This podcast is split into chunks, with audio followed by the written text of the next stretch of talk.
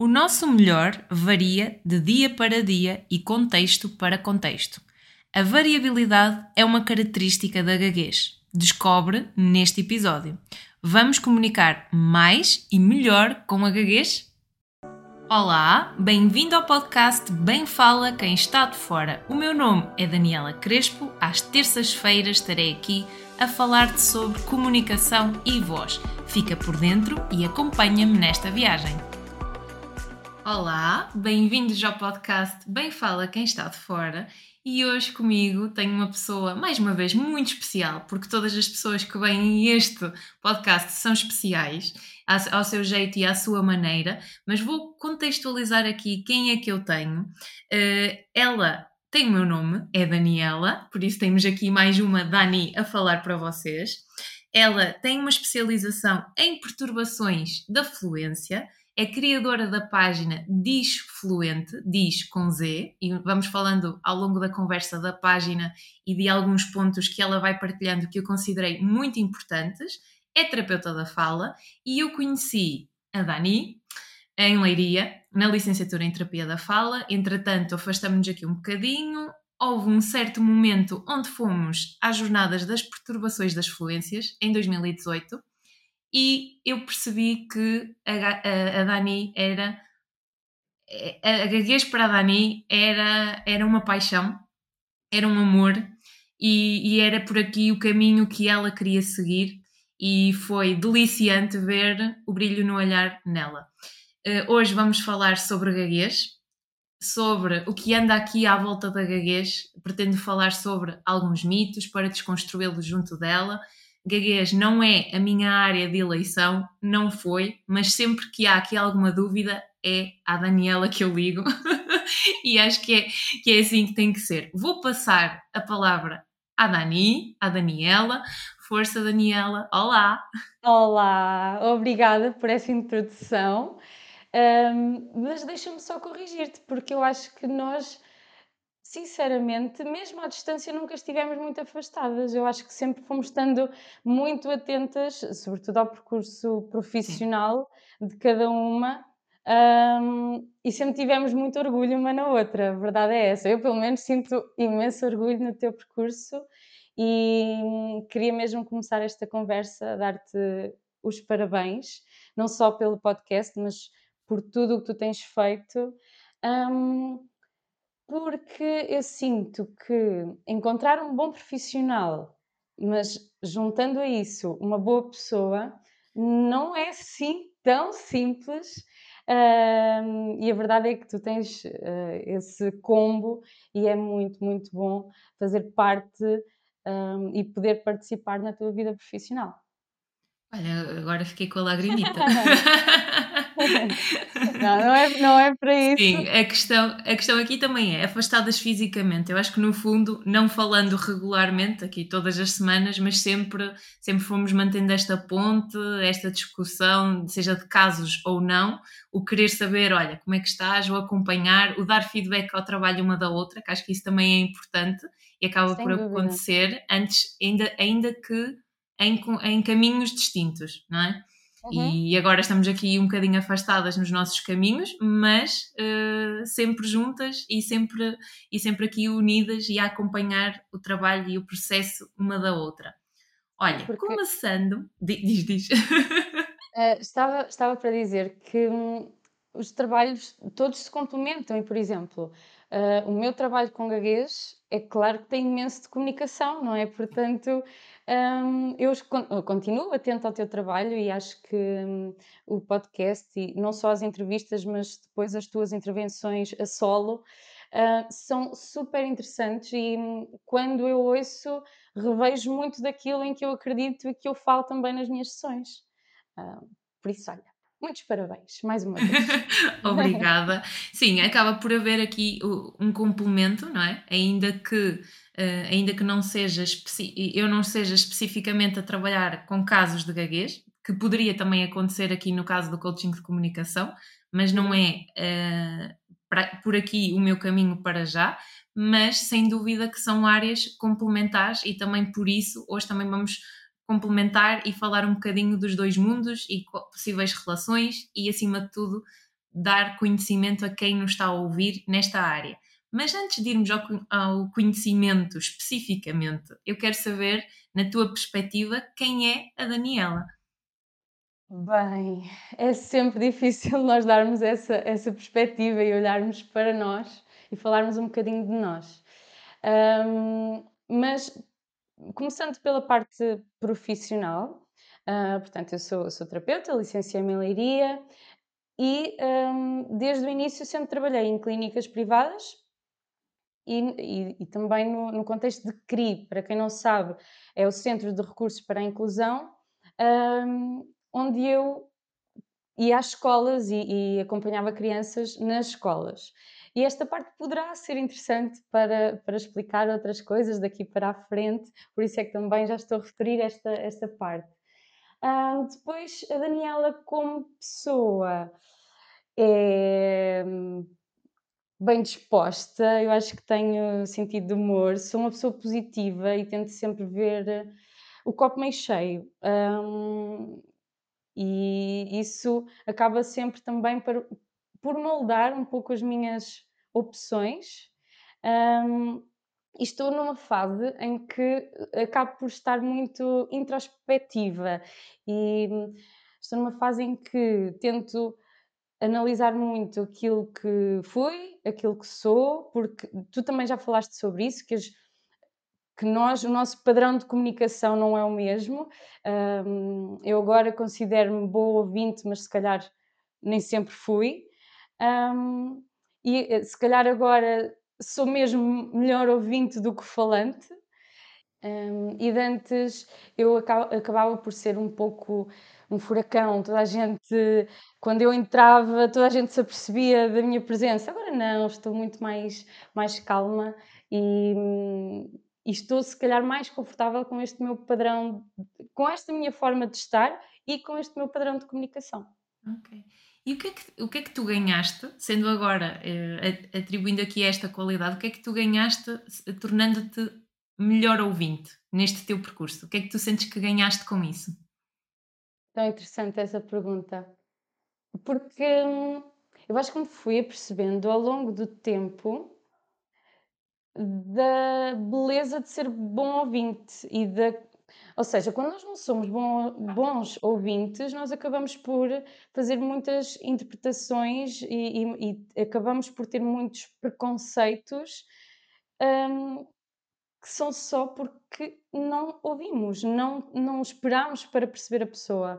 E o ser bom ouvinte não é só ouvir, não é? é também uh, estar atento à comunicação não verbal. Um, e então eu fui começando a perceber isso, ok, eu se calhar tenho aquele preconceito ou tenho aquela ideia porque não fui, não fui tão boa ouvinte uh, em tempos. Um, e também para o meu trabalho eu tenho que ser boa ouvinte, não é? Sim, e, e muitos dos, dos, problemas e de comunicação e os conflitos muitas das vezes surgem porque não houve este tempo e espaço para ouvir realmente o que é que a outra pessoa nos está a trazer que é para nós conseguirmos interpretar, reajustar se aquilo que nós estamos a entender é aquilo realmente que aquela pessoa nos está a dizer e não, não havendo este espaço e acelerando a conversa, acelerando a comunicação, há aqui um, um desajuste e muitas das vezes os conflitos vêm por, eh, por estas questões, não é? Sim, sem dúvida. E, por exemplo, uh, se nós pensarmos, não na nossa área, não agora a terapia da fala, mas não profissionalmente, pensando, por exemplo, quando vou uh, ao supermercado, quando vou a um serviço qualquer daqueles tipo loja do cidadão, um, nós temos que ter a capacidade também de sermos bons ouvintes, de nós percebermos também a comunicação não verbal da pessoa e se nós nos conseguirmos ajustar, mais facilmente vamos receber eh, empatia e simpatia do outro lado. Um, pronto, e então eu tenho trabalhado bastante essa, essa parte. Que bom, que bom, e, e, lá está, a comunicação, como eu vou dizendo, é um processo que nunca acaba e é treino e é, e é bom nós percebermos o que, é que, o que é que temos a melhorar e irmos trabalhando nesse sentido. Porque Sim. no fundo os nossos resultados e as nossas comunicações acabam por ser mais leves e acabamos por focar aqui muito num aspecto que é a empatia, e eu também queria falar contigo depois sobre a empatia, mas já lá vamos. É um tema que dá pano para mangas mesmo, dá sim, ok, dá vamos sim. lá. Uh, focando aqui primeiro na gaguez e, e falando de, de gaguez e desta área de especialização que tu tens, foi a Daniela que escolheu a gaguez ou foi a gaguez que escolheu a Daniela? Eu acho que foi um mix dos dois, mas destino que eu fosse. Não, eu quis o destino, exatamente. Quis o destino que eu fosse para, para esta área. Porque, olha, como eu te estava a dizer ainda agora, eu trabalhava, eu comecei a trabalhar no contexto de CRI, portanto, eu ia às escolas. E quando nós trabalhamos no contexto de CRI, para quem não sabe, nós, sobretudo no início, quando eu chego à escola, eu já tinha uma lista de meninos para acompanhar, eu não tive poder de decisão e tive que me enquadrar uh, nas problemáticas que iam surgindo. E então, uh, no meu primeiro ano, portanto, em 2013, no meu primeiro ano de trabalho, um, eu tive um menino que tinha gaguez e que não era por isso que ele estava para terapia da fala. Ele estava pedido para terapia da fala por outras questões e na altura a gaguez não era um problema, pelo menos ele também fazia entender isso. Nós acabámos por nunca trabalhar. Até uma dada altura. Até ao ponto em que ele passa para o sétimo ano. Quando ele passa para o sétimo ano, ele muda de escola e é hum, assustador, é mesmo esta palavra, é assustador como a gaguez dele evoluiu, passou de uma gaguez super ligeira que não, um, que não tinha impacto no dia a dia dele, uh, também por aquilo que ele dizia, para uma gaguez que o impedia de comunicar com os colegas, comigo, com os professores, comunicar em todo lado. Um, e então foi aí que eu disse: não, eu nesta fase eu não posso trabalhar outra coisa senão gaguez. Mas a questão é, eu não sabia trabalhar gaguez. Eu não sabia o que é que havia de fazer. Então, lá está, quis o destino que nessa, nesse período houvesse uma, um curso uh, em Lisboa e eu fui fazê-lo, inscrevi-me logo e fui fazê-lo. E foi brilhante como ao longo do curso eu fui vendo que ia aplicando os conhecimentos que ia adquirindo e aquilo estava mesmo a resultar. E ele estava mesmo a melhorar a fluência. E hum, cada vez que ele entrava pela porta da sala, uh, via um sorriso mais rasgado, via um brilho no olhar diferente e aquilo apaixonou-me completamente. Eu fiquei fascinada por isso e fui-me apercebendo também que não havia resposta que havia mesmo poucos profissionais a trabalhar esta área. Então foi aí que se deu o clique, foi aí que eu pensei, ok, eu, não, eu, eu tenho mesmo que, que, ir por esta área. Um, eu gostei da experiência, se, se calhar se eu tivesse uma, uma primeira experiência negativa, nunca teria ido para esta área, não é? Mas também foi um pouco por me aperceber que não, não havia muitos profissionais, muitos terapeutas da fala a trabalhar gaguez. Uhum. Um, quando tirei esse curso, uh, foi lá que nos deram a conhecer a especialização, deram-nos um folheto com, com especialização em gaguez, só que era em inglês. Daniela, eu não sabia falar inglês. Eu percebia pouco e dava imensas calinadas. Uh, e então eu pensei, eu olhei para o folheto e pensei, eu, eu adorava tirar este curso. Mas por outro lado eu pensei, não, eu não sei falar inglês. Então o que é que eu fiz? Tive dois anos a aprender inglês. Dois anos. Mas com pouca pressão sobre mim, ou seja, quando eu fui para o curso de inglês, eu pensei, ok, eu vou tirar inglês. Se eu, quando me senti preparada, em termos de nível de inglês, quando eu me senti preparada para tirar um curso, tirar este curso, logo se vê se ainda quer tirar realmente o curso ou se simplesmente aprendi inglês e a verdade é que de uma, numa opção ou na outra eu iria ganhar, não é? Um, pronto, aí foi assim. Mas tu este, fizeste, fizeste esse curso de inglês, foi intensivamente, foi, tu inscreveste-te um, em aulas, era particular, era em grupo, como é que funcionava? Era, um aula, era uma escola de inglês um, e era aulas em grupo, era dois dias por semana, duas horas cada aula, e foi uma experiência incrível. Eu, eu adorei e fiquei também com laços nessa escola, porque às tantas eles sabiam qual era o meu objetivo final. Uh, e também não criaram pressão sobre mim, atenção, mas, mas sabiam que eu gostava de tirar este curso. Um, e no fim, quando eu já me sentia mais preparada, eu perguntei mesmo: Ok, o curso vai abrir, será que o meu nível de inglês dá para, para eu tirar o curso? E eles disseram: Sim, estás mais preparada, bora lá, vai.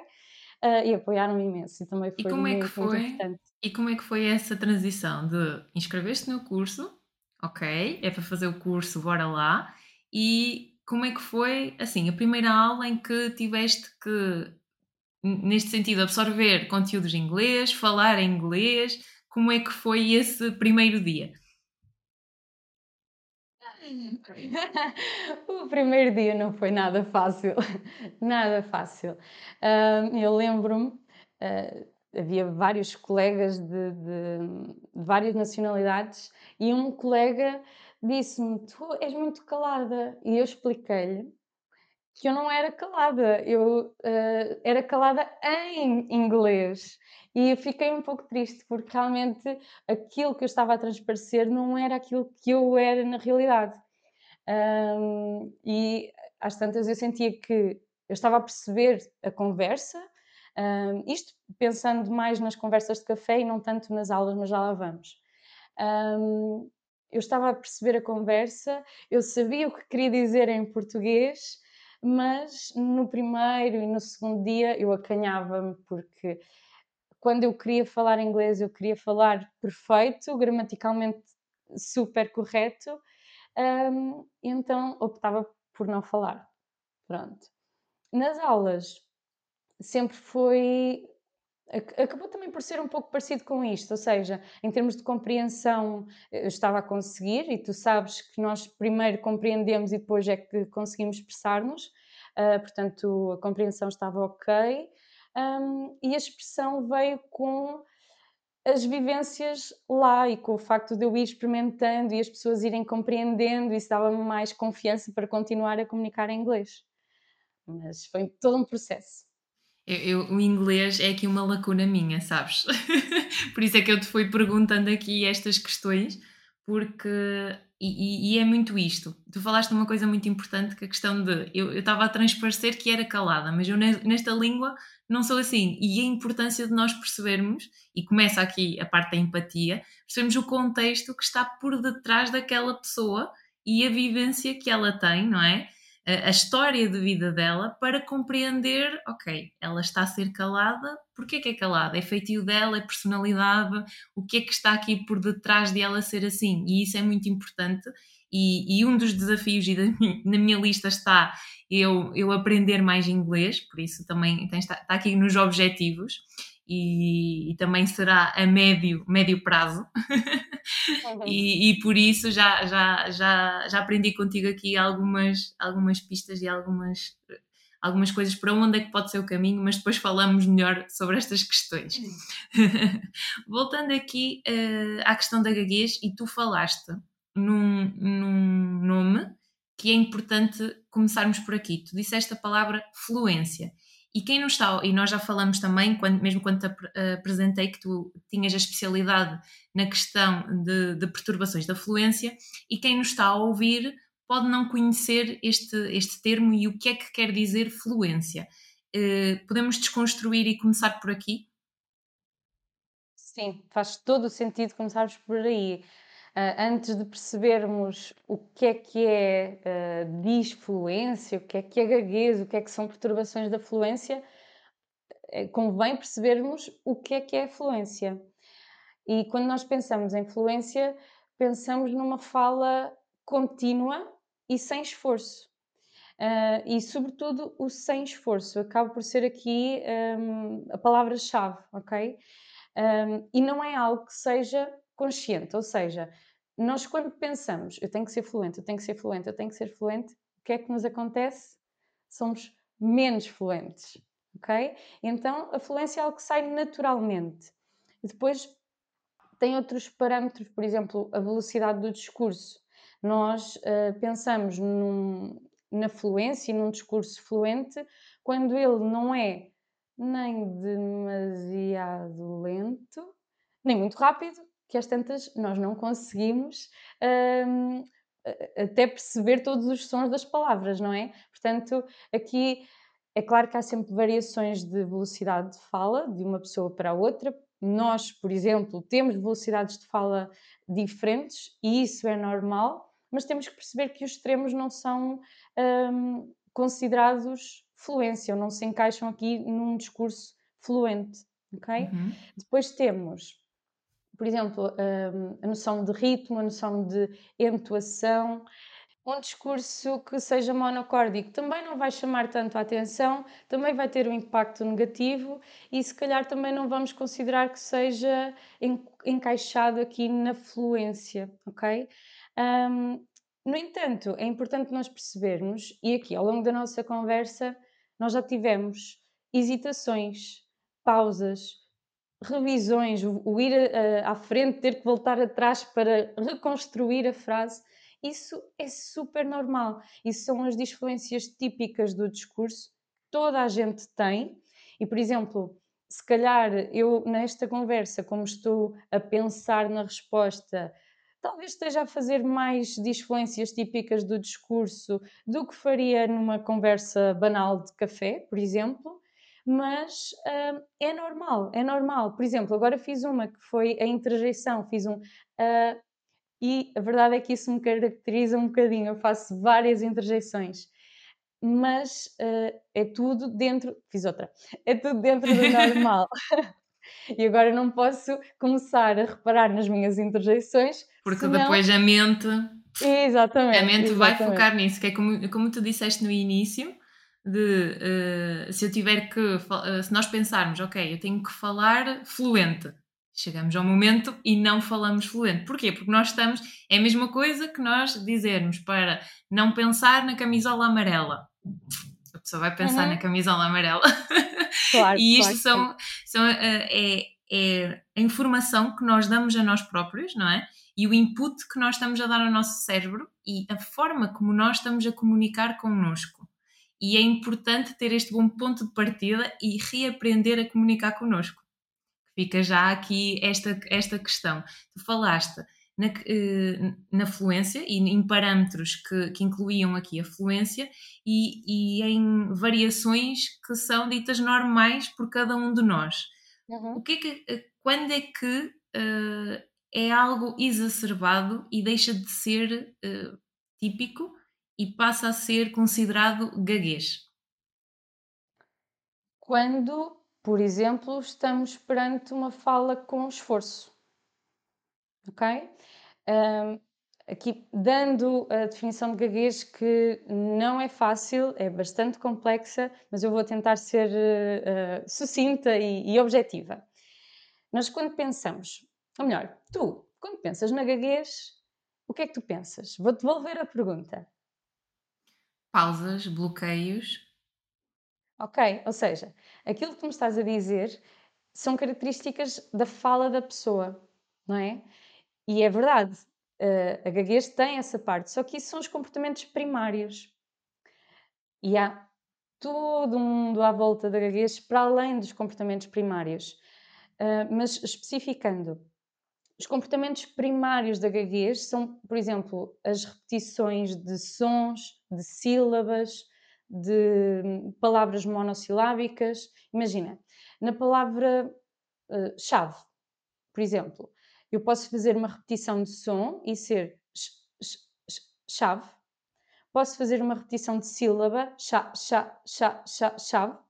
Imagina, no exemplo, eu, eu, eu, eu vou ao shopping, eu aqui estou a repetir a palavra, não é? Um monossílabo.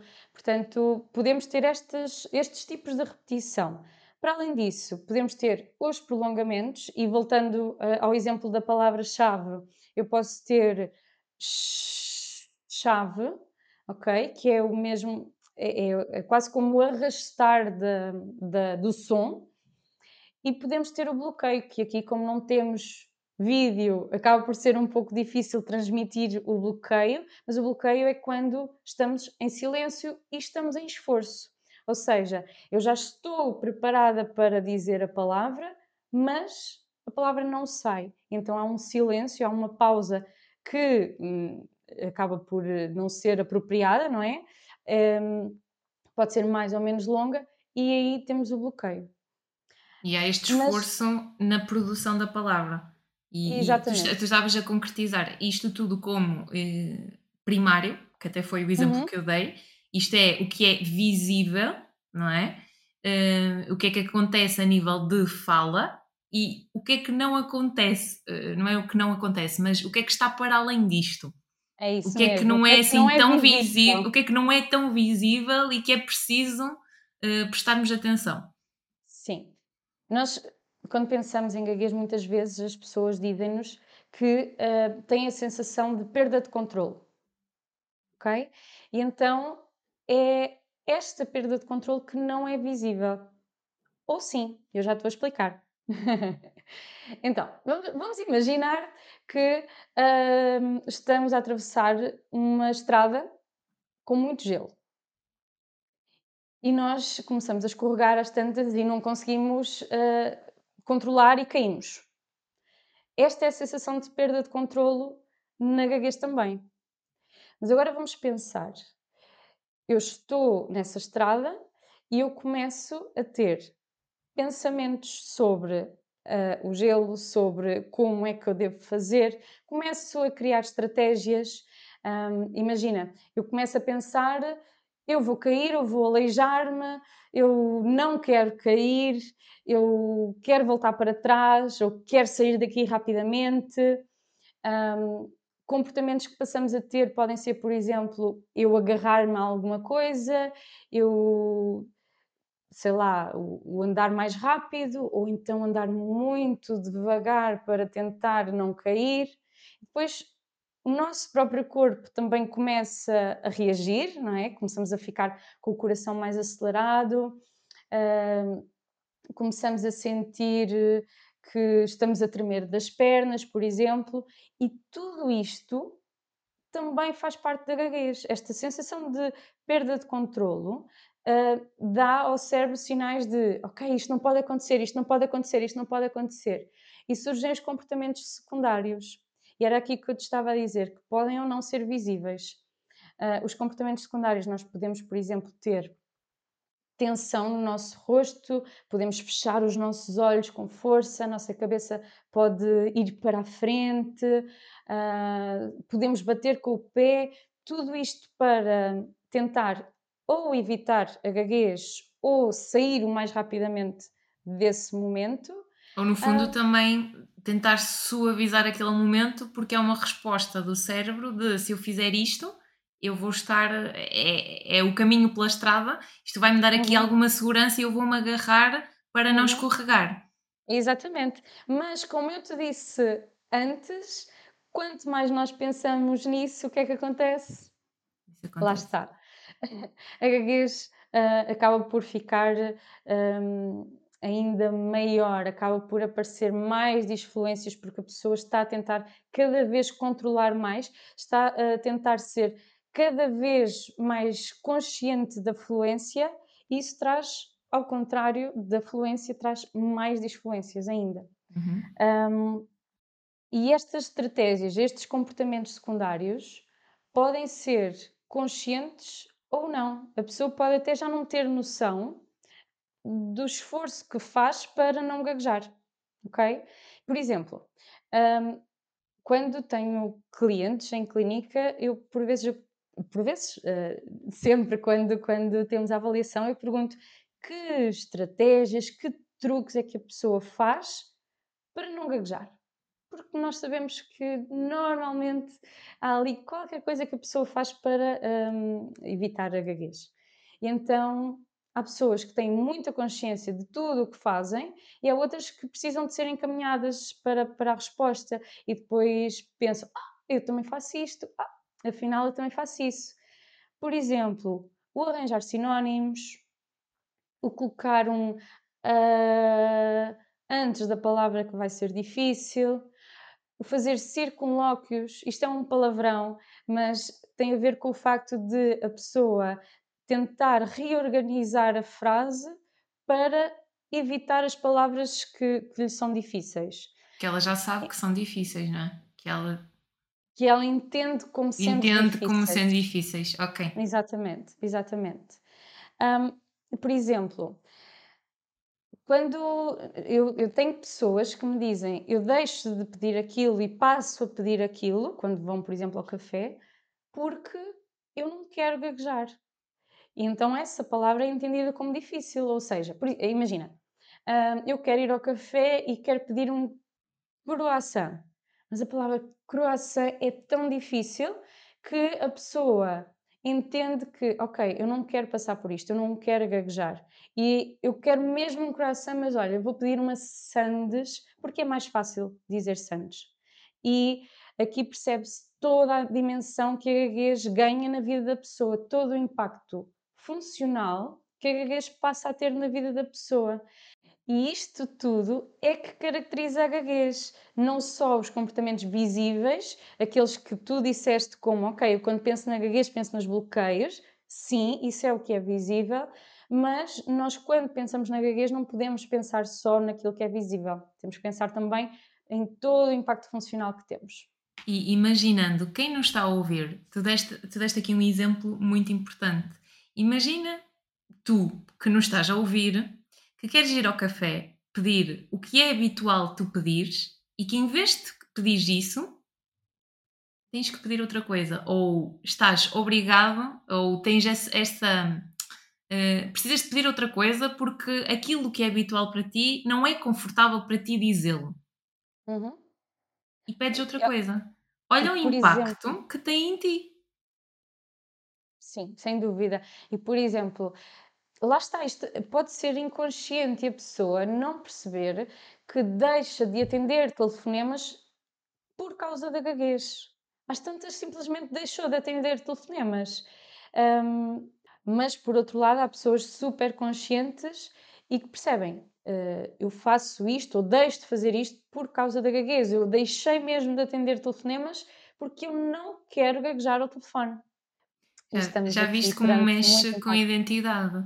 E, e, é a mesma coisa nós pegarmos, nós estávamos a falar no exemplo do inglês, certo? É nós imaginarmos que aprender uma língua nova, como é que nós ficamos? Agora imaginem essas situações pontuais que nós vamos tendo ao longo da vida e esses desafios e ajustados já ao mundo de quem gagueja, não é?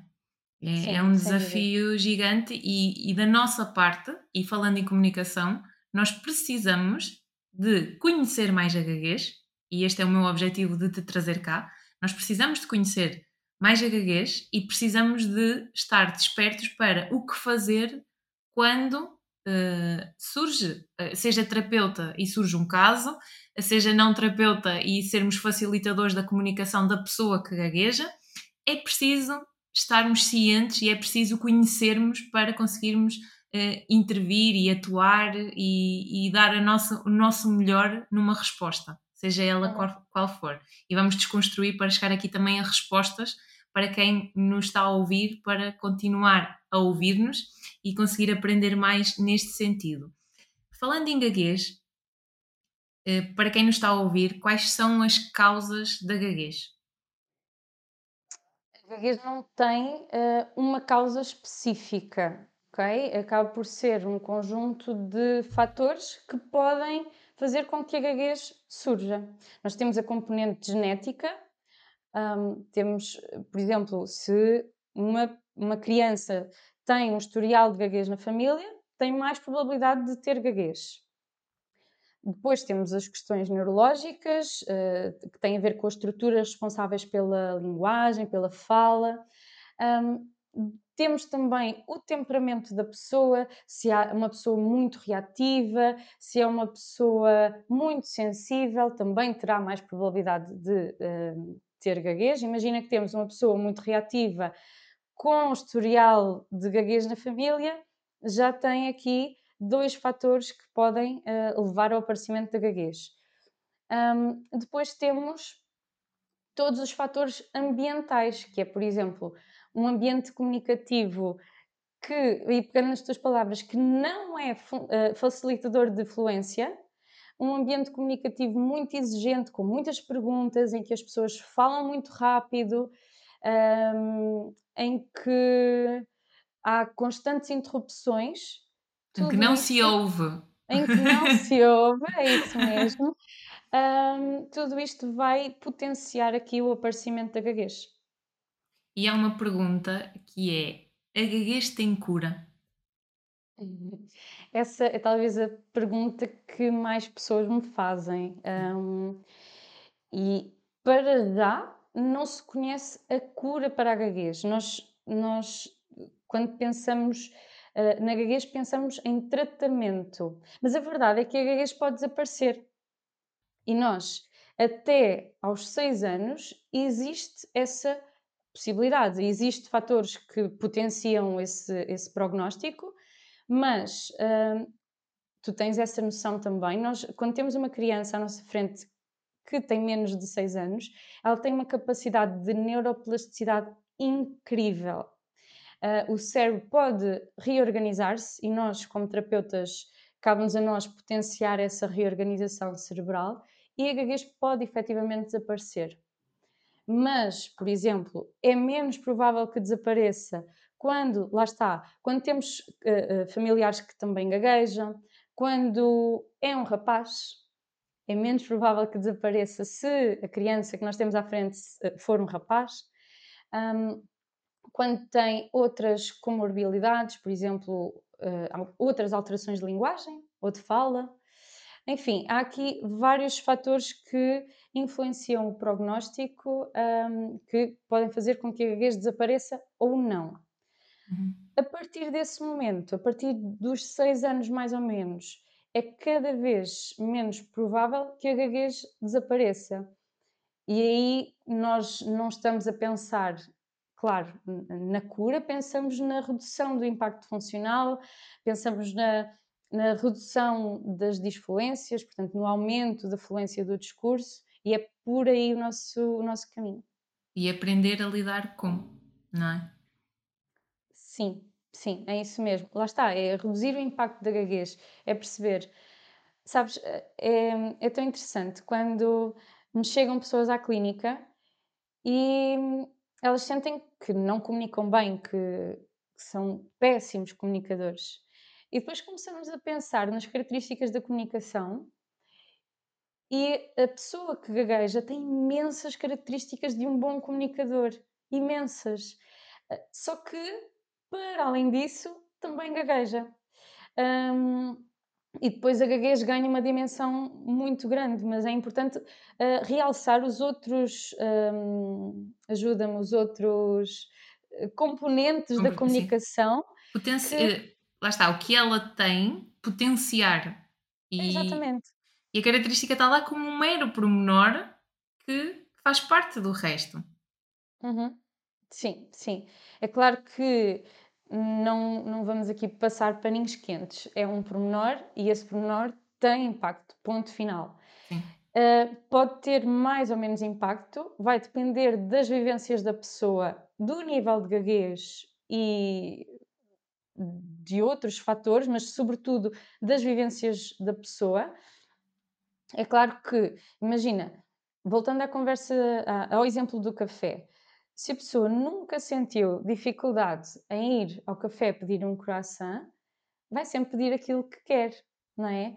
Mas se a pessoa pela primeira vez gaguejou um, e até do outro lado houve uma reação um, difícil ou sei lá, uma reação. Então, não sabe o que é que quer? Ou às vezes nem precisa, nem precisa de haver a frase, não é? Basta Exato. o não verbal, aquela expressão de indiferença ou um olhar mais sério, que também, uhum. este olhar mais sério, não diz propriamente que estava a fazer julgamento à fala da pessoa. Porque Exato. Eh, para uma pessoa, eh, vamos imaginar alguém que está a olhar muito sério. Pode até olhar sério porque é a forma dele estar atento à comunicação do outro ou até estar a pensar noutra coisa que não seja aquilo, por isso é importante também relativizar um bocadinho a situação e tentar perceber o contexto, que é tão importante, Sim. não é? Sim, é verdade, mas é, é claro que eu concordo contigo, mas quando estamos desconfortáveis Sim. com a nossa comunicação, nós vamos interpretar e normalmente não é de uma forma positiva, não é? Nós vamos interpretar a reação do outro, hum, e aquele olhar terá muito mais impacto para nós. Mas se eu for pedir um croissant e a pessoa tiver sempre uma atitude empática, eu vou ter uma experiência positiva.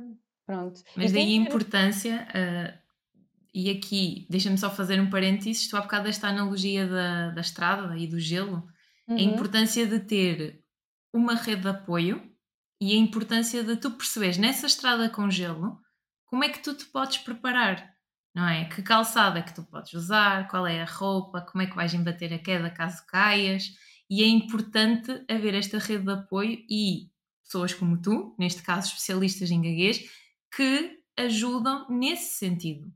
claro que sim. Olha, imagina que essa estrada é o caminho para o nosso trabalho. Nós temos que passar por ela todos os dias. O que é que nós começamos a pensar? Começamos a pensar noutro caminho alternativo, mas se não houver, se calhar começamos a pensar: eu não quero ir trabalhar, eu quero mudar de trabalho. hum, e lá está, se houver essa rede de apoio, como tu estás a dizer, é claro que vamos sentir mais seguros, mesmo que tenhamos de passar esse caminho com gelo. Portanto, sim, é super importante, sem dúvida. E claro, não é passar paninhos quentes, até porque eh, a exigência vai sendo conforme tu falaste até aos 6 anos e depois dos 6 anos. As idades vão variando, eh, não é? Mesmo no próprio crescimento, o período da adolescência, entrar na vida, há desafios eh, próprios da idade, não é? E desafios próprios de- da situação e do contexto que, eh, mais ou menos em determinadas situações, precisam de ir sendo ultrapassados e ser lidados à medida que, que, vai, que vão acontecendo, não é? Sim, sem dúvida. E, por exemplo, eu posso acompanhar uma pessoa e ela estar eh, bastante confortável com a sua fluência, mas daqui a uns tempos ela tem um desafio, por exemplo, no trabalho ou na escola e sente que precisa de um reforço. Precisa de trabalhar essa questão porque aquele desafio a está a incomodar. Então, bora lá, vamos trabalhar isso. Mas tem a ver muito, sim, com esses desafios do dia a dia, sem dúvida. Olha, eu agora vou aqui às minhas notas porque eu vi uma publicação que tu fizeste no teu Instagram e volto para quem nos está a ouvir uh, a falar da página da, da Daniela, que é Disfluente, diz com Z, e houve um post que tu fizeste que falaste o nosso melhor varia de dia para dia e, o, e de contexto para contexto. E esta varia, variabilidade é uma característica da gaguez, certo? E nós já fomos falando sobre isto. Uh, o que é que pode influenciar esta variabi variabilidade?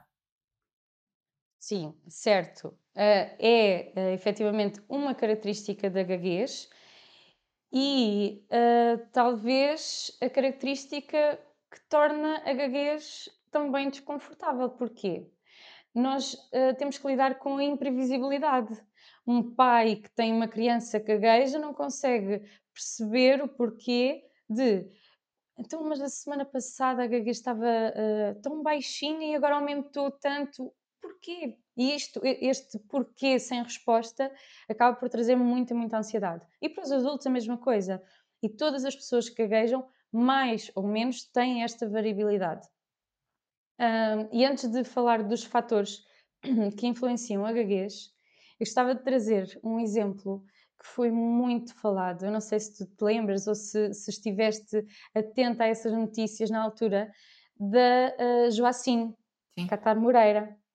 Então, a Joacine foi, na altura, uh, criticada e apontaram uh, apontaram-lhe o dedo e disseram que ela estaria a fingir a sua gaguez porque uns momentos gaguejava, outros momentos não. E a verdade é a característica da gaguez. Um, e então, o que é que influenciou o discurso dela e o que é que influencia o discurso de qualquer pessoa que gagueja? Uma coisa tão simples como o cansaço. Se uma pessoa estiver mais cansada, poderá gaguejar mais.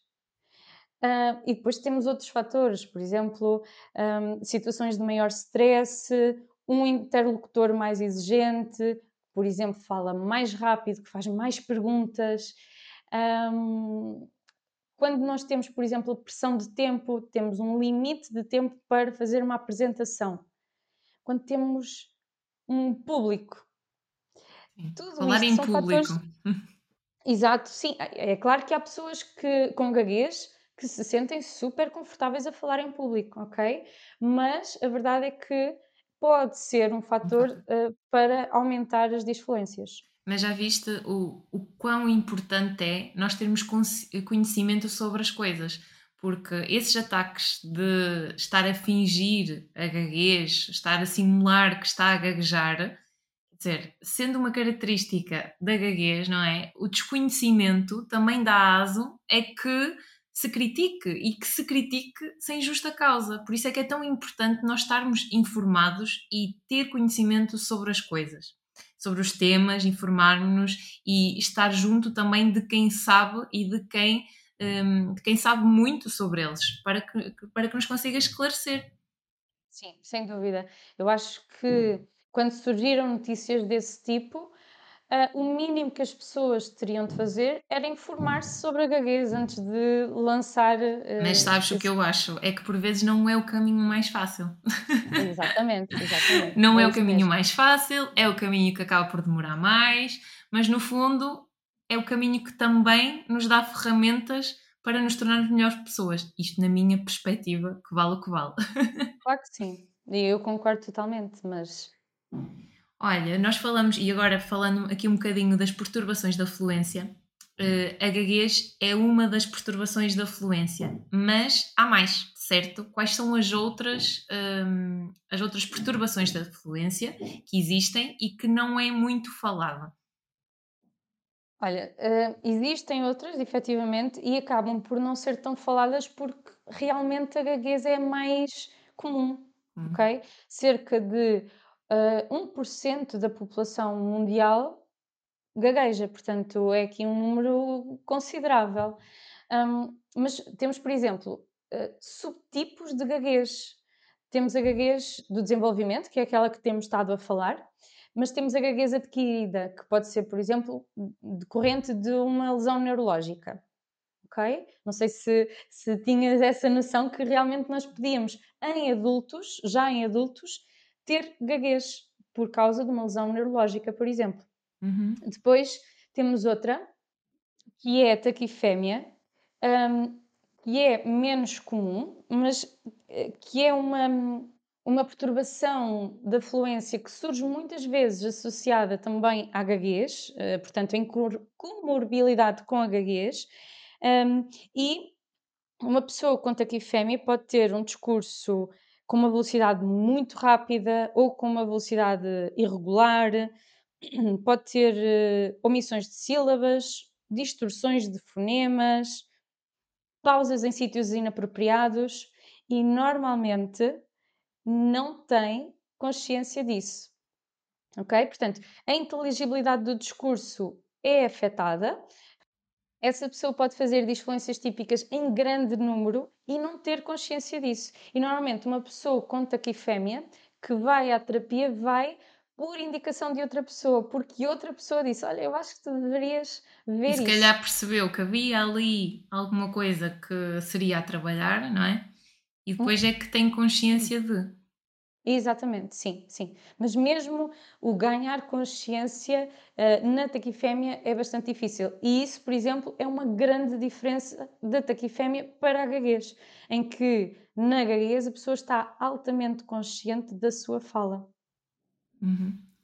Continuamos a falar sobre gaguez, que então aqui a prevalência é maior e também é o mais comum, e também o meu objetivo era focarmos na gaguez. Uh, e eu falei há bocadinho da questão do conhecimento e da importância de termos conhecimento. Estamos no século XXI, certo?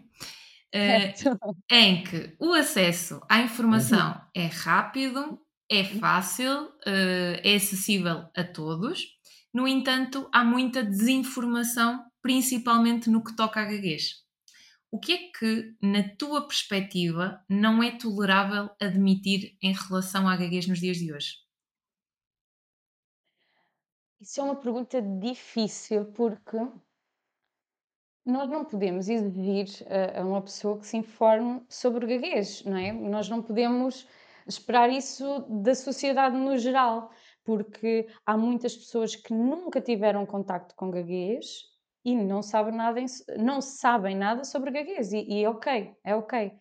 Hum, nós também não sabemos muitas coisas sobre muitas perturbações, não é? Hum, mas uma coisa que não é tolerável para mim é que o ouvinte não seja empático, não seja paciente, não olhe nos olhos e não esteja atento ao conteúdo da mensagem. Isto é que não é tolerável. E na minha i- perspectiva, eu agora posso puxar aqui, na minha perspectiva, isto ah, começa a não ser tolerável, não só no sentido de falarmos de gaguez, mas no geral. Se No nós geral, queremos sim. ter comunicações eficazes, nós temos que perceber que é importante isto que tu falaste. É importante ouvir, é importante prestar atenção, é importante nós estarmos atentos ao outro. Porque se nós não estivermos atentos ao outro, independentemente da condição, não é? Nós acabamos por não compreender e as relações ficam comprometidas. Claro que sim. E hum, lá está, nós não precisamos de saber. É, é claro, imagina, ah, tu nunca tiveste com alguém que gagueja e ah, hoje foste ao supermercado e tiveste com alguém que, que gagueja, estava a atender-te e estava a gaguejar. Tu não foste ao Google ah, rapidamente e pesquisaste sobre gaguez. Não, mas tu consegues ser paciente, tu consegues olhar para a pessoa, consegues pôr-te no lugar dela e ser empática. Ah, isto é algo que, se não acontecer, para mim, já não é assim tão tolerável. Ah, porque, imagina, há muitas pessoas que não sabem nada sobre gaguez, e é ok, eu aqui não estou a julgar isso, mas que ah, pensam que, ah, uma vez que não se conseguem colocar no lugar do outro, ah, e como a gaguez por vezes também cria desconforto no ouvinte, dizem vá, tem calma, respira fundo, vá, agora diz outra vez, volta ao início. Isto não ajuda. Se nós pensarmos e se nós tivermos capacidade de meter-nos no lugar do outro, vamos pensar. Então, mas se, se nos disserem tem calma, respira fundo, quando eu estou a respirar, atenção, e quando eu até estou calmo, o que é que vai fazer? Eu vou ficar super desconfortável. Portanto, Uhum. não adianta nada nós dizermos isso à outra pessoa também. Ahm, e é sobretudo isto que, que para mim não é tolerável. Para ti não é tolerável. Pois, e ne- nesta temática surgem também muito, muitas ideias pré-concebidas e muitos mitos que estão difundidos pela sociedade. E, e era importante, e o que eu sugeria agora era nós falarmos de três a cinco mitos que são assim comuns e que, acabam, eh, que, que se acabam por ouvir em relação à gaguez e que são mitos, que são ideias que são meramente pré-concebidas, estão enraizadas na sociedade, foram também passando de gerações em gerações, mas que na prática não é bem assim e que devemos repensar sobre aquilo. Então, quais são assim os mitos mais comuns e se pudesses, íamos desconstruí-los? Olha, o mito dos mitos, aquele que é mais comum e que continua a aparecer muito nas minhas sessões é ele gagueja porque apanha um susto. Não há prova, não há qualquer evidência científica que o susto leva à gaguez, ok? Portanto, é mito. O que acontece aí é que, eh, e já me aconteceu, a pessoa acredita tanto nisso que consegue ter uma. uma eh, associar a um momento específico onde houve o susto e acreditar, acreditar piamente que foi aquela situação em concreta e foi mesmo a partir dali que começou a gaguejar. Exatamente. E por um acaso até pode ter sido, mas te- teria de haver predisposição genética, teria de haver ali a questão neurológica, enfim, teria de haver outros componentes. Ah, não- o susto em si não é a causa. Ok? Mito número um, Exato. Check. desconstruído. Exatamente. Ah, olha, outro, outro mito, enfim, que também é muito ainda, muito ouvido, muito mesmo, é a questão de ser nervoso. Ai, ele gagueja porque é tão nervoso, ele é muito ansioso, então gagueja muito. Não. o nervosismo, a ansiedade não é a causa. No entanto, uh, uma pessoa que está nervosa, uma pessoa que está ansiosa, tem tendência uh, para gaguejar mais. A gagueja aumenta nessas situações. Como nós falámos anteriormente da variabilidade e das situações estressantes, uh, isto é realmente uh, uma questão. Portanto, a pessoa, quando está nervosa, tem mais disfluências. Mas se nós pensarmos, nós, quando estamos nervosos, também temos mais disfluências típicas do discurso. O nosso discurso não flui com tanta facilidade, não é? portanto, check Mito 2. não é de todo uma causa para a gaguez. Uh, no entanto, deixa-me só acrescentar isto. Um, há estudos que apontam para que a ansiedade, não sendo causa da gaguez, seja uma consequência da gaguez. Ok? Um, tem a ver com as situações do dia a dia, etc. Tudo o que nós já fomos falando, a ansiedade começa a ser uma consequência da gaguez. Uhum. Queria só ressalvar isso. Sim, porque o facto de gaguejar pode, pode ser aqui como um, um ciclo vicioso, não é? No sentido de.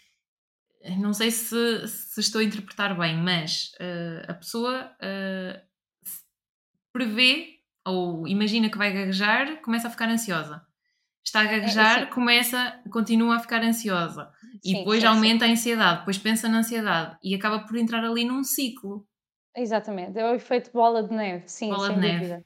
Sem dúvida, sim. Um, isso acontece e acontece muito também, lá está, uh, pela antecipação das coisas. E, e, o que é que nos diz que naquela situação eu vou gaguejar? Os meus pensamentos, um, que me estão a dizer eu vou gaguejar ali. E então, sim, acabamos por entrar nessa situação muito mais ansiosos e tudo se desenrola, não é? E a gaguez aí acaba por aparecer mesmo e se calhar aparecer de uma forma uh, mais intensa. Uhum. Olha, outro mito. Um, gagueja porque pensa mais rápido do que fala. E eu, eu acho que uh, tenho a ideia que falei deste mito há pouco tempo na minha página até. Uh, ou se não, se não falei, pensei que tinha que falar. Mas um, é um mito, totalmente, porque todas as pessoas pensam antes de falar. Eu, para estar a falar contigo, para eu estar a construir esta mensagem, eu estou a pensar antes de falar. É claro que é em unidades mínimas de tempo, mas acontece primeiro o pensamento e depois a fala. Portanto, não é uma questão de falar mais rápido do que. de pensar mais rápido do que fala. Mito. 3, check. Check. Vamos aos 5? Uh, não sei. Ah, eu, eu agora estava a lembrar de mais um e eu estava a pensar, ok, tu disseste entre 3 e 5 eu iria ficar pelos 4, mas okay. a verdade é que, é que há vários, é, há, há realmente vários mitos. Uh, mas outro que também é muito importante, e eu acho que estes quatro que eu me lembrei são dos mais comuns, são aqueles que aparecem um, mais vezes em clínica, mais vezes na sociedade em geral. Pronto, portanto, mito número 4. o pai gagueja e por isso ele aprendeu a falar desta forma. Ele começou a imitar o pai. E quem diz o pai, diz a mãe, diz o que for, mas aqui foi o exemplo. Um, existe, existe muito esta ideia de que a gaguez se aprende por imitação, que é um total mito. Portanto, aqui nós temos a componente genética uh, em ação, não é? E se nós pensarmos, nós não vamos imitar um padrão que nos causa tanta dificuldade. Uhum. Nós vamos imitar padrões que nos sejam mais facilitadores, não é? Eh, porque é que eu não imito, imito o meu pai que gagueja e não imito a minha mãe que não gagueja? Exato. Não é? Uh, portanto, aqui temos a, é a componente genética e não outra coisa. Olha, eu ia sugerir irmos aqui ao número 5 pelo simples facto, e agora vai ser aqui um parênteses na parte pessoal. A minha mãe é a minha fã número 1, um, ouve uhum. este podcast e eu sei que ela vai ouvir religiosamente até ao fim. E há uhum. uma das perguntas que ela já me fez e que fica muito intrigada, e o facto de ter aqui uma especialista em gaguez, eu vou perguntar-te e vou fazer esta pergunta para que sejas tu a concretizar. Que é, há uma situação de uma pessoa que os meus pais conhecem, que ele canta e não gagueja, e uhum. quando vai a falar, uh, gagueja. E os meus pais ficam muito intrigados com esta situação e eu já tentei explicar à minha maneira, mas hoje vou aproveitar o facto de ter aqui uma especialista em gaguez e o facto de a minha mãe me ouvir para ouvir esta explicação. Aliás, é um mito verdade aqui, enfim, eh, tu já vais perceber aquilo que eu estou a dizer. Uh, as pessoas dizem, ah, ele quando uh, canta não gagueja. E de facto é verdade, aqui, já, aqui não é mito, mas é importante trazer isto para, para a conversa, porque realmente efetivamente, quando nós estamos a cantar, temos menos probabilidade de gaguejar ou então não gaguejamos de todo. E há uma explicação científica para isto. São as áreas do cérebro ativadas para cantar que são diferentes daquelas que são ativadas para a fala. Uh, nós, quando pensamos em cantar, pensamos em melodia, pensamos num, na memória, não é? Já está tudo decorado, a letra já está decorada, enquanto que na fala não, não temos estas questões, nós estamos a pensar realmente sobre aquilo que estamos a dizer.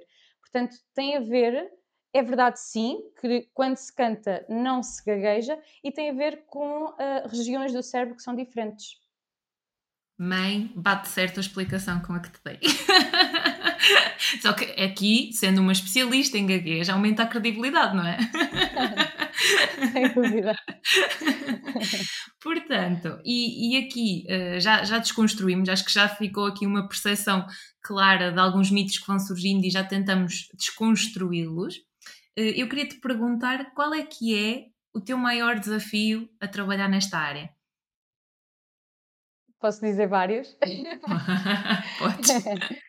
Uh, não, porque realmente são vários, porque trabalhando nesta área, nós não trabalhamos só com determinadas idades, nós trabalhamos com todas as idades. Eu trabalho com crianças de 2, 3 anos até adultos, ok?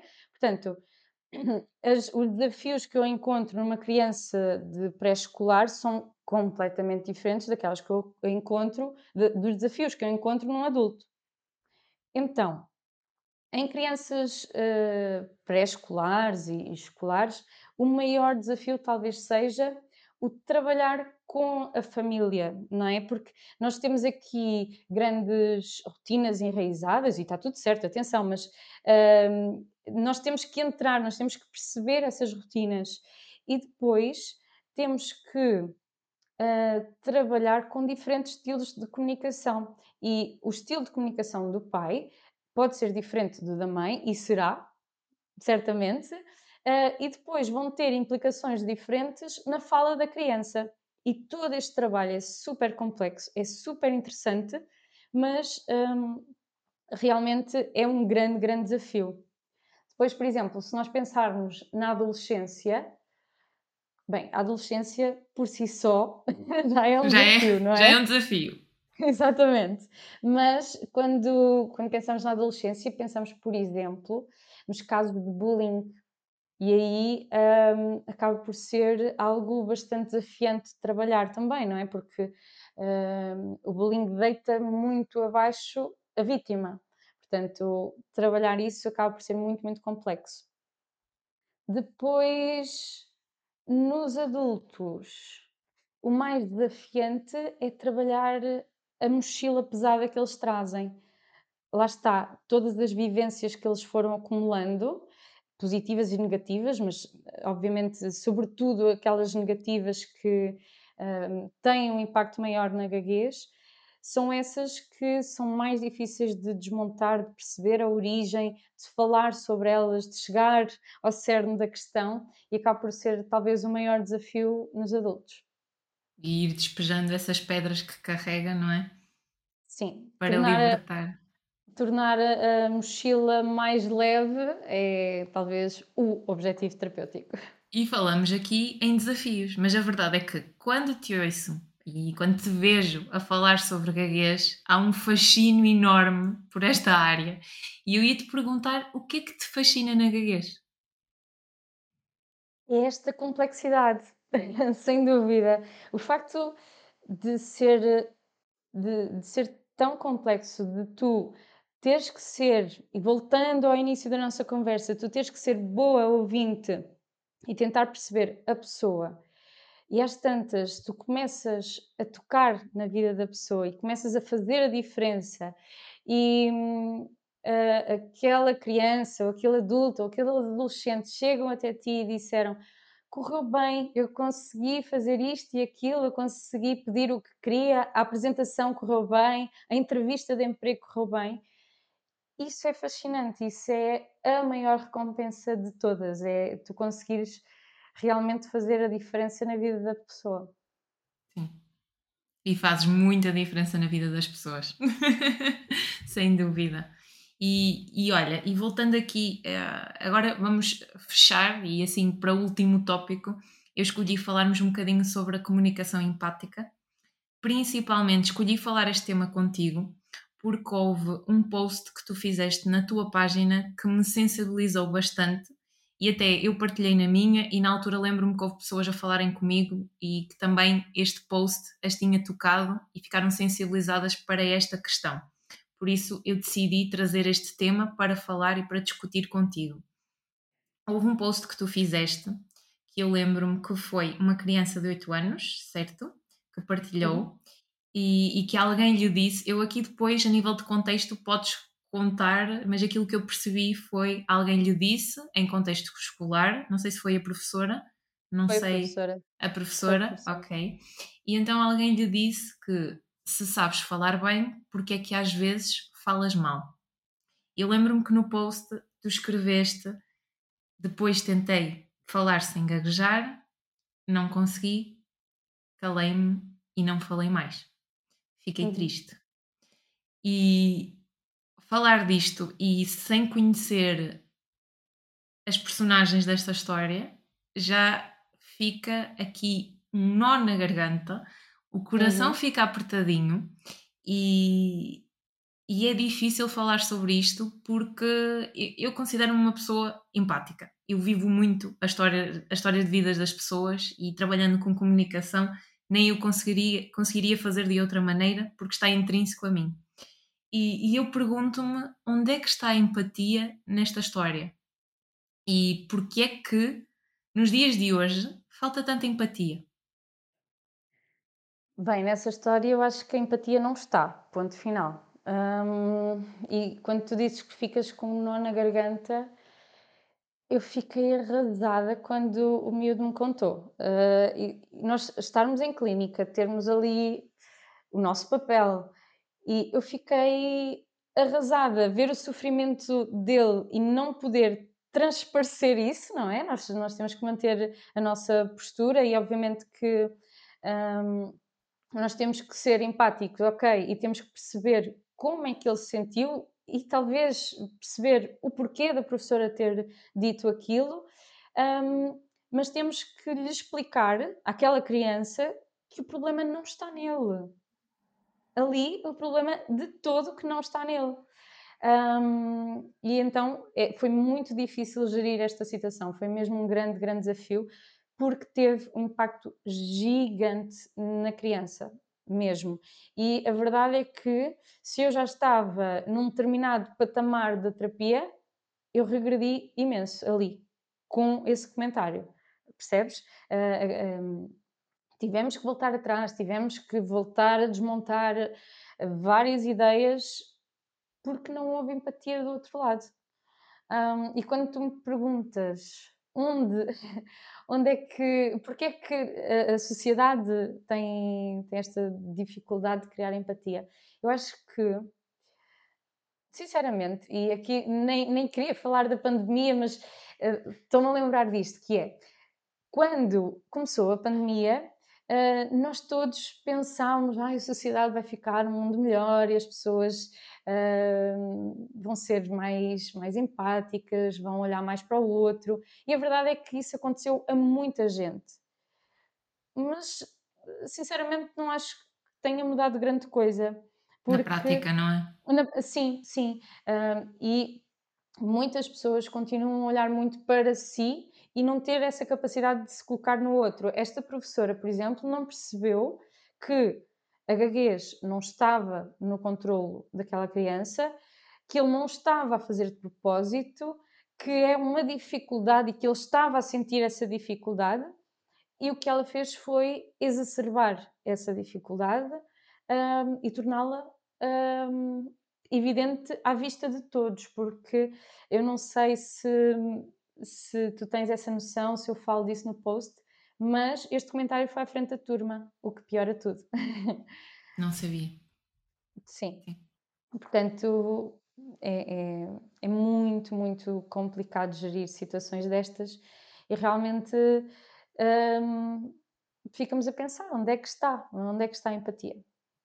E lá Sim. está, eu acho que esta professora, desculpa interromper-te, eu acho que esta professora realmente ela não teve noção do, do impacto que teve, de como afetou aquela criança. Isso também é assustador. Nós não temos noção de, uh, de como afeta o outro aquilo que nós vamos dizendo, não é? Portanto. Daí sim, a é, é importância é... de nós nos colocarmos no lugar do outro e a importância de uma situação destas, ainda por cima sendo em público, não é? Tendo mais uhum. pessoas, se calhar o silêncio valia mais do que um comentário. E, e talvez aí fazia toda a diferença. O esperar, porque as pessoas que gaguejam, e é importante também uh, deixar isto uh, aqui gravado, as pessoas que gaguejam sabem perfeitamente aquilo que querem dizer, mas está a ser difícil falar. Imagina, é o esforço. nós. Exatamente, nós estamos aqui a falar, estamos a falar sem esforço. Imagina agora esta conversa com esforço. Uh, e eu saberia perfeitamente o que quer dizer, mas tu terias de ter mais paciência, terias de me dar mais tempo para eu conseguir dizer aquilo que quero. Uh, e lá está, o silêncio, a espera, uh, o sorriso, como tu estás a fazê-lo, tudo isso daria confiança para eu continuar, não é?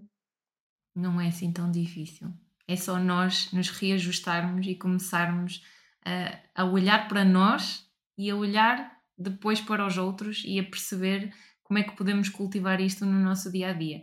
Eu sinto que também a questão da empatia, o que acontece é que, como vivemos uma correria, uh, situações de stress, e eu já, já andei a ler sobre isto, o stress neurologicamente prejudica também aqui a nossa capacidade de empatia.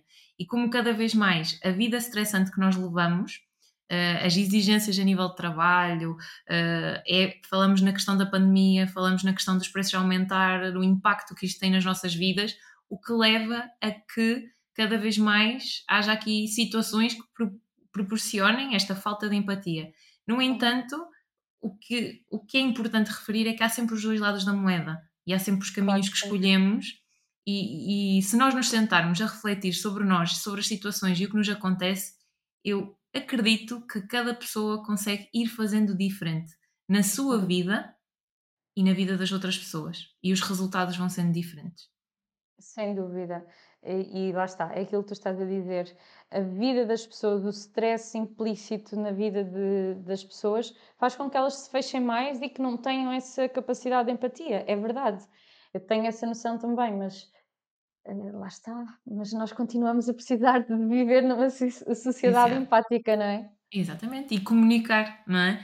E, e, e, para fechar, aquilo que eu queria eh, falar contigo e deixar para quem nos está a ouvir é como é que se pode cultivar esta comunicação empática com a pessoa que gagueja. Se é possível eh, partilhar, nós já falamos aqui em algumas, a questão do ouvir, a questão do esperar, que dicas práticas é que consideras chave para quem nos está a ouvir uh, fazer com a pessoa que, que. Aliás, vamos pensar assim.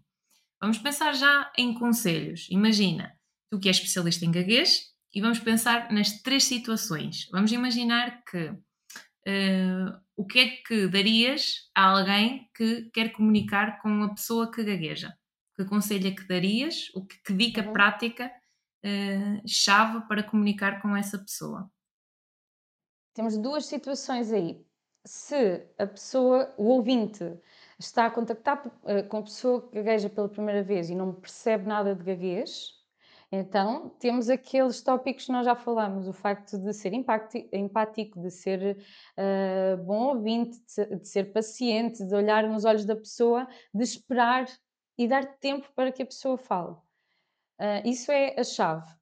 Depois, se temos uma pessoa que que contacta diariamente com outra que gagueja, então eu acho que aí uh, o dever dela é realmente informar-se sobre a gaguez e, e, não só o pesquisar, mas se calhar perguntar diretamente à pessoa o que é que te ajuda, o que é que eu posso fazer para te hum, facilitar a comunicação, por exemplo.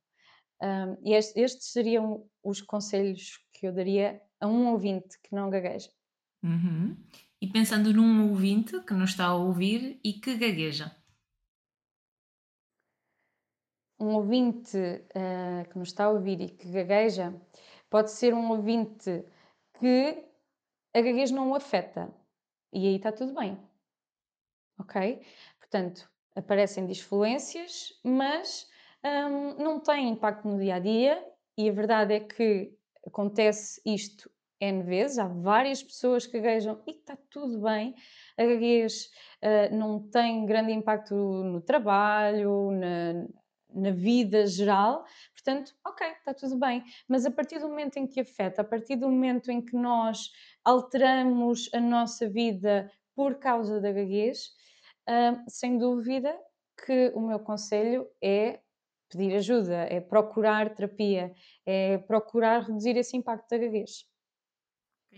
E imaginando agora o cenário de quem nos está a ouvir é terapeuta da fala ou ainda não é terapeuta da fala, que conselho, que recomendação, que dica, o que é que poderias dizer a quem quer investir nesta especialidade? Olha, uh, em primeiro lugar, e obviamente não desencorajando, mas uh, qualquer pessoa que vá para esta que faça esta especialização tem que estar ciente que a gaguez é muito complexa, não é só fala, um, e nós, como terapeutas, temos que ter a capacidade de trabalhar tudo, o global. Mas também é esta complexidade que é fascinante, e daí Uh, qualquer colega que queira tirar a especialização terá todo o meu apoio, terei imenso gosto em, em poder uh, ajudar, porque realmente há poucos profissionais nesta área e um, fazem falta. E precisam-se de mais especialistas nesta área, não é? Sim, sim, sim. Para dar dúvida. resposta. Sim. Completamente. Olha, e, e, fechando, eu ia te perguntar, ainda antes de terminarmos, uh, se tivesses tivesses de escolher um superpoder, qual seria? Olha, é tão difícil essa pergunta. Imagina, mas... imagina que te davam a escolher, podias escolher um superpoder para teres. Eu acho que, aproveitando toda a nossa conversa uh, e tendo em conta que este é um podcast que fala de comunicação, uh, eu teria o superpoder de dar aos outros o dom da comunicação positiva. Acho, fiz-me entender? Ou seja, um, todas as pessoas teriam um, a capacidade de comunicar positivamente, de criticar, mas de uma forma construtiva. Mais uma vez, vamos falar através da empatia, não é? Da capacidade de ser empático. Um, de explicar em vez de ter como um, pré-concebido que aquela pessoa deveria saber o, o, que fazer. Não, nós temos que explicar. Se a pessoa não fez bem, se calhar é porque não percebeu como fazer bem, não é? Portanto, vamos explicar, vamos aceitar que os erros acontecem. Um, e até porque esta comunicação positiva tem impacto gigante em tudo, desde crianças pequeninas e, e, a forma como os pais comunicam com elas, até à comunicação numa empresa, não é? Um, portanto, Sim, e acho como... que poderia ser esse o meu superpoder. E como o mundo ficaria mais leve com esse teu superpoder. Uhum, é verdade, é verdade. verdade. E voltando aqui, comunicação, para fecharmos, há sempre aqui uma pergunta da praxe sobre comunicação. E eu queria que tu pensasses, imaginando que estás de fora a ver a tua comunicação, o que é que tu tens a dizer sobre ti? Então, eu acho que uh, a minha comunicação não é perfeita e ainda bem que acho isso, não é? Se eu achasse que estava tudo bem, uh, não iria esforçar, não iria tentar reconhecer o que melhorar. E depois, um, é, um, é um bocadinho por aí, portanto, era o que eu te estava a dizer, que me considero boa ouvinte, um, mas acho que enquanto falante, enquanto, por exemplo, neste podcast, se calhar o meu discurso nem sempre foi super claro, um, se calhar tive mais disfluências típicas do discurso do que aquilo que queria ter tido, e isso é possível melhorar. Portanto, acho que sim, acho que um, é importante eu saber, estando fora, conhecer, reconhecer, conseguir reconhecer, ok, a Daniela Vieira, para não dizer só a Daniela, não é? Uh, a Daniela Vieira é boa ouvinte, mas enquanto falante precisa aqui da ajuda da Daniela Crespo. Ai, essa foi boa! e eu cá estarei para te ajudar. Muito obrigada. Como sempre, desde o início. Olha, estamos a terminar. Espero que tenhas gostado da experiência. Uh, espero que a quem nos ouve que tenha conseguido aprender alguma coisa connosco tenha feito sentido na sua vida este podcast, este episódio e, acima de tudo, eu, eu queria, antes de fechar, que tu partilhasses os teus contactos e que dissesses uh, onde é que as pessoas podem saber mais sobre ti, onde é que as pessoas podem aprender contigo, se alguém precisar de ter uma consulta, ter uma avaliação, onde é que tu trabalhas, se puderes partilhar. Eu sei que tu trabalhas tanto em regime presencial como online, por isso o online aqui uh, permite estar em mais sítios e com mais pessoas, por isso uhum. a ideia era tu partilhares os teus contactos antes de fecharmos esta conversa. Olha, para ser mais fácil, eu tenho a página do Facebook, Daniela Vieira, terapeuta da fala, e a página do, do Instagram, que é o Disfluente com Z, um, onde estão todos os meus contactos de e-mail, telefone e um, onde eu tento também partilhar estas uh, vivências que eu vou tendo ao longo de, das consultas e que eu acho que fazem sentido informar as pessoas, não é? Portanto, vou colocando alguma informação. Um, trabalho sobretudo em clínicas na zona de Leiria, Leiria, Batalha, Valado dos Frades, uh, mas em qualquer das clínicas faço a teleterapia e Uh, colaboro também com o Centro de Tratamento Gaguês e aí trabalho apenas em teleterapia. Um, portanto, podem me encontrar, seja no Centro de Ai, no Centro de Tratamento de Gaguês, seja um, nas clínicas de Leiria, Batalha ou Velado dos Pratos, podem, podem contactar-me. Eu na descrição vou colocar os teus contactos, uhum. estes locais e vai ficar tudo uh, na descrição para que as pessoas consigam, uh, consigam aceder. Agradeço-te a tua disponibilidade, a tu, o teu coração eu. aberto para falar deste tema que tu gostas tanto e que é tão importante. E, e obrigada, obrigada, acima de tudo. Obrigada eu. Uh, e obrigada por uh, me deixares partilhar aqui várias informações que eu considero úteis, não só para colegas de profissão, mas para a sociedade em geral. Muito obrigada. Estamos a chegar ao fim de mais um episódio do podcast Bem Fala Quem Está de Fora. Mas antes, deixa-me dizer-te que eu quero que estejas por dentro na escolha dos conteúdos que eu gravo para ti Envia-me as tuas ideias e sugestões para o e-mail bemfalaquemestadefora.gmail.com Obrigada por me ouvires, até ao próximo episódio.